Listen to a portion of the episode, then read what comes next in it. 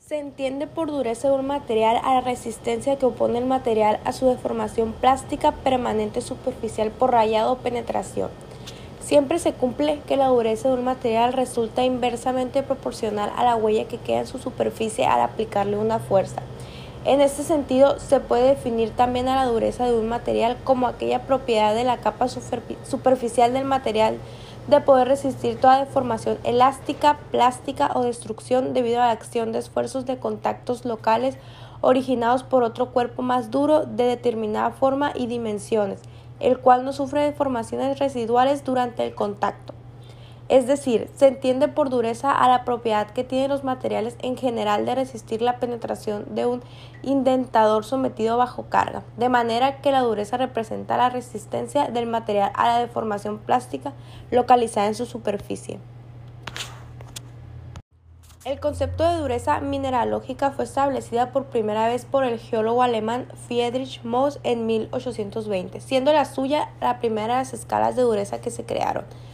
El ensayo para asignar la anterior escala de dureza a un material consiste en ir rayando una probeta de ese material en orden con cada uno de los minerales hasta que la probeta se deje rayar, de manera que ésta tendrá el número de dureza correspondiente al mineral que lo ha rayado.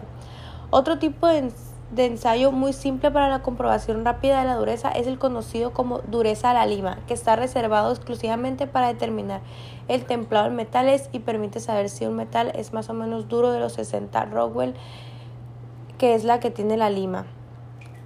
Este ensayo consiste en dar unos pases con una lima sobre la probeta del metal, la cual se pretende determinar su dureza. Si se observa penetración, es decir, la lima raya el metal, se concluye que el metal no es templado y su dureza será inferior a 60 Rockwell.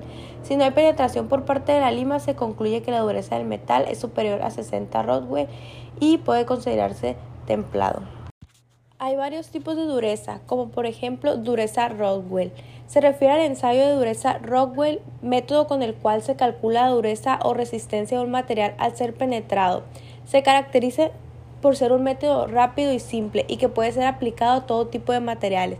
No necesita de un lector óptico. Para realizar el ensayo de dureza Rockwell se puede emplear como punta una bola de acero o un cono de diamante para el equipo penetrador, el cual indicará la dureza del material según la relación de precarga, carga y descarga empleada al momento de llevar a cabo el ensayo.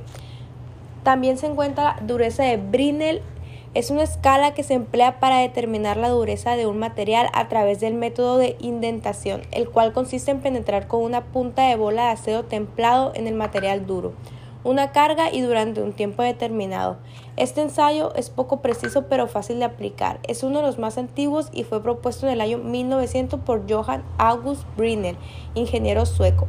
También, por último, es la dureza Vickers la dureza de Vickers es un ensayo que se emplea en todo tipo de materiales sólidos y de poco grosor o blandos. En este ensayo se le coloca al equipo penetrador un diamante con forma de pirámide de base cuadrada y un ángulo en su vértice de 136 grados. En este ensayo se realiza la medición de dureza calculando las longitudes diagonales de penetración. No obstante, su resultado no se lee directamente en el equipo empleado. Por ello, se debe aplicar la siguiente fórmula para determinar la dureza del material.